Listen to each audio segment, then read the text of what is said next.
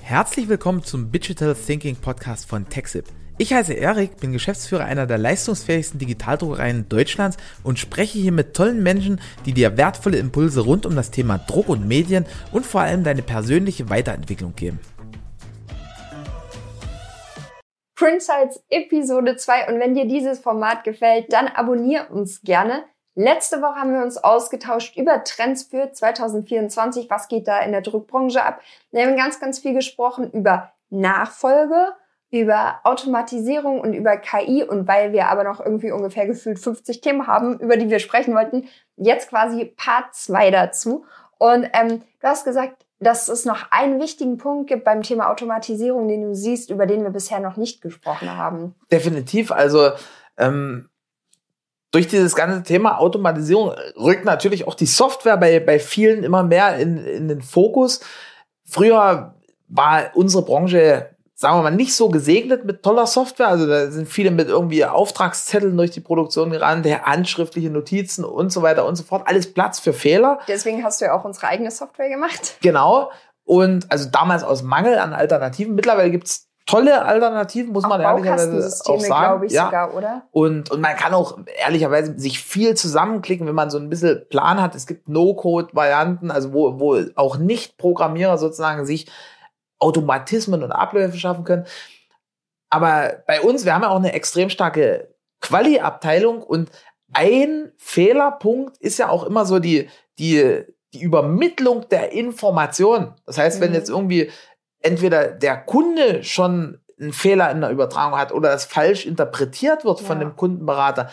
Das ist ja eine Fehlerquelle. Und da sind wir halt dahin übergegangen, dass gerade Kunden mit, mit großem Volumen, dementsprechend auch großem Fehlerpotenzial, anzubinden. Also wir schaffen da wirklich Schnittstellen, passen uns dem Kunden an. Also wenn jetzt ein Kunde sagt, der, der schickt halt immer PDFs raus, dann können wir diese PDFs rauslesen. Wenn er sagt, er macht immer E-Mail-Bestellungen in einer normierten Form, dann können wir das auslesen. Wenn jemand sagt, ey, wir haben hier eine Datenbank, klingt euch da ein, machen wir das. Also wir haben ja ein Programmierteam und passen uns dann an. Und das macht halt auch nochmal den Prozess um einiges schneller. Der, der Kunde muss unter Umständen nicht mal irgendwie das dann noch in, in eine spezielle Form bringen oder so, sondern wir holen uns sozusagen die Daten, passen das auf uns an und haben damit dann tolles Ergebnis. Wobei ich glaube, korrigiere mich, weil ich offensichtlich auch nicht programmiere, aber auch das ist jetzt ja bei TechSoup zum Beispiel keine Neuerung für 2024, sondern diese Anwendung über Schnittstellen schon länger das machen wir schon Jahre, nur äh, früher war das halt so, wenn wir das im, im Gespräch Kunden angeboten haben, dass sie gesagt haben, hey, was, was will ich damit? Also da war die, die Notwendigkeit noch nicht so präsent mhm. und, und durch dieses ganze Hochkochen von Automatisierung, Software, KI und so weiter und so fort, hat das an, an Wichtigkeit gewonnen, so dass es heutzutage halt auch Kunden gibt, die, die uns aktiv ansprechen und sagen, hey, habt ihr da sowas? Also ja.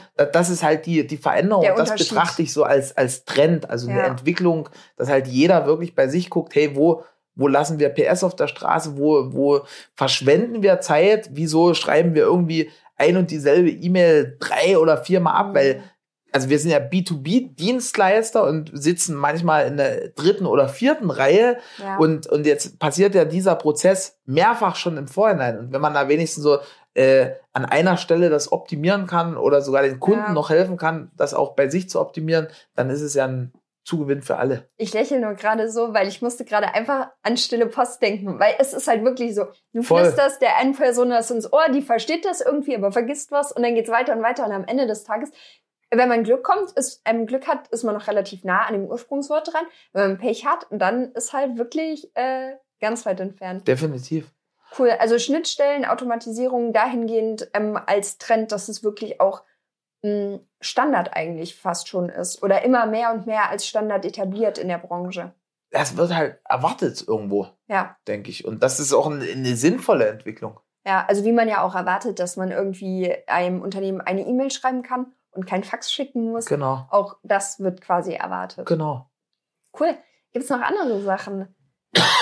Boah, also äh, er hat auch wieder mit dem, mit dem Gesamtumfeld mhm. zu tun. Wir, wir bewegen uns ja aktuell nach wie vor in, in, in politischen rauen Zeiten, wo man nicht so richtig weiß, was, was so als nächstes passiert, was, wo irgendwie jemand ein bisschen, sagen wir mal, emotionsgeladene Entscheidungen vielleicht trifft auf, auf gesamtpolitischer Bühne und so weiter und so fort.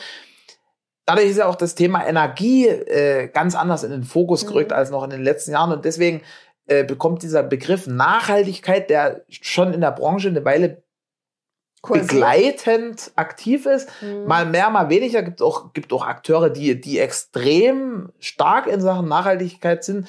Gerade im Offset-Bereich, die, die gehen da schon ein Stück ja. weit vor, gerade mit Farben, mit, mit, mit Papieren und so weiter und so fort.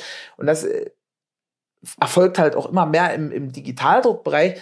Nur auch da die, diese Wichtigkeit oder diese, diese Rolle, die die Nachhaltigkeit einnimmt, steigt halt immer mehr. Also ich glaube, mhm. die letzten Jahre war Nachhaltigkeit so, so ein Inbegriff. Ja. Und jedes Material, was da irgendwie so, so einen grünen Stempel drauf hatte, war halt automatisch nachhaltig. Und mittlerweile wird halt so die Betrachtungsweise etwas größer. Also mhm. wir machen das schon auch wieder eine, eine, ganze Weile. Wir betrachten Nachhaltigkeit halt nicht nur auf äh, Druckmedium-Basis, sondern wir gucken uns halt so den gesamten Prozess an. Also wo kommen die Materialien her? Also muss, muss ich die von, von sonst wo Aus holen? China rüber. Und also ja. ich meine, bei einigen Produkten ist es unumgänglich. Da, da ist einfach der chinesische Markt so stark, dass es nicht anders geht, gerade bei, im High-Volume-Bereich, aber äh, gerade im Textilbereich. Also haben wir in Deutschland so tolle Hersteller. Ja. Wir arbeiten da zum Beispiel mit GOF zusammen, das kann man sagen, die, die nehmen da eine, eine total Vorreiterrolle ein. Und wenn ja. halt da eine Rolle von da kommt, ist die halt aus der Nachbarschaft blöd gesagt. Ne?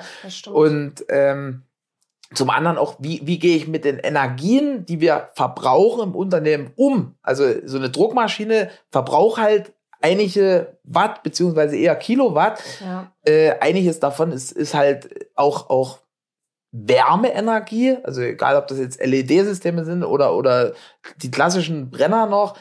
Äh, aber man kann das ja recyceln. Ne? Also wir haben einen riesen Wärmetauscher, der, der die, die Abluft sozusagen gerade im Winter äh, sozusagen die, die Hitze entzieht und dann der Zuluft, der Frischluft dann wieder die Wärme abgibt. Ja.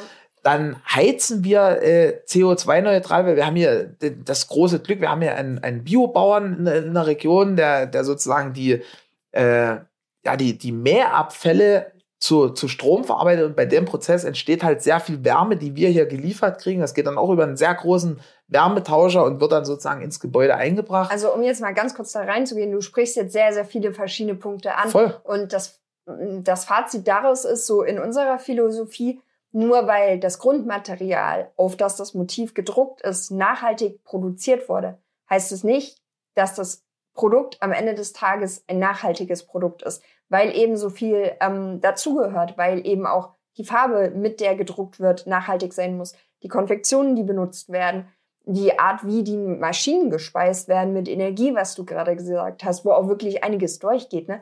Gerade wenn ich auch so zum Beispiel an unseren Kalender denke, unsere ähm, Heizung in der Konfektionshalle, da geht super viel durch.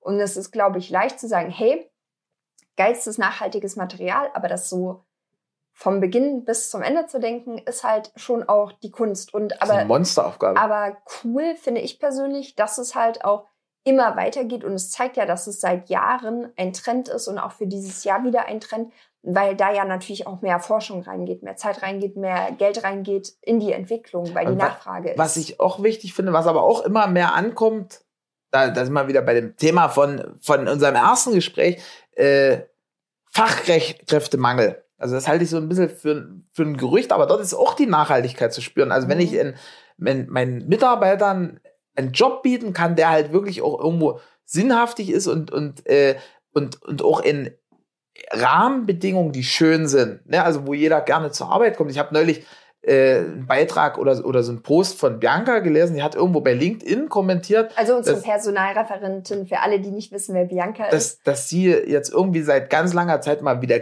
also seit sie bei uns ist, eigentlich gerne auf Arbeit geht. Und weil äh, da war irgendwie so ein Post bei LinkedIn, das ist halt irgendwie, keine Ahnung, die genauen Zahlen habe ich mir nicht gemerkt, aber 60, 70 Prozent irgendwie haben eigentlich Montag schon keinen Bock. Ja. Ne? Und also da gibt es ja auch diese Gallup-Studien und so weiter und so fort. Und das ist für mich auch ein Nachhaltigkeitsthema. Ne? Da geht es jetzt nicht um, um die Umwelt, aber wie, wie scheiße ist das und wie unnachhaltig, wenn halt Menschen irgendwo äh, in eine Arbeit gehen, die, die nee, erfüllend ist. Und wilde These jetzt von mir. Ich glaube auch, Leute, die nicht motiviert sind und keinen Bock auf ihren Job haben, werden auch nicht so innovativ sein um jetzt wieder die Brücke zu schlagen, zum Beispiel im Bereich Nachhaltigkeit, wie die Leute, die wirklich Lust darauf haben, die Ja. ein schönes Arbeitsumfeld haben, die das gerne machen und die dementsprechend auch Lust haben, ihr Unternehmen und die Entwicklung in dem Bereich voranzutreiben. Ja. Also um das nochmal zusammenzufassen, weil ich glaube, wir sind schon wieder zeitlich fast dran. Äh, Nachhaltigkeit in, in ganz großes Thema, was, was halt auch so im, im Umfang jetzt, glaube ich, deutlich mehr erfasst wird von allen. Und halt nicht nur dieser, dieser Stempel. Dieser Stempel ist nachhaltig, passt schon, Genau, sondern mehr die das Gesamtheit. Hinterfragen. Cool.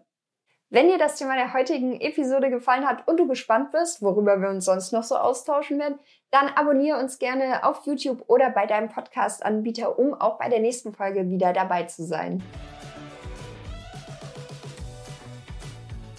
Vielen Dank für deine Zeit.